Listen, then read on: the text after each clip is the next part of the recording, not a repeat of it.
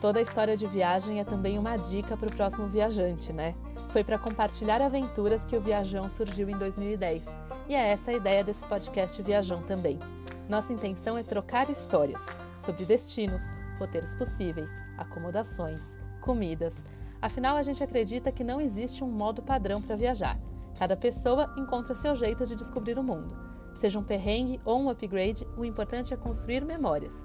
Vem com a gente se inspirar nas histórias desses viajões. Escuta essa e boa viagem!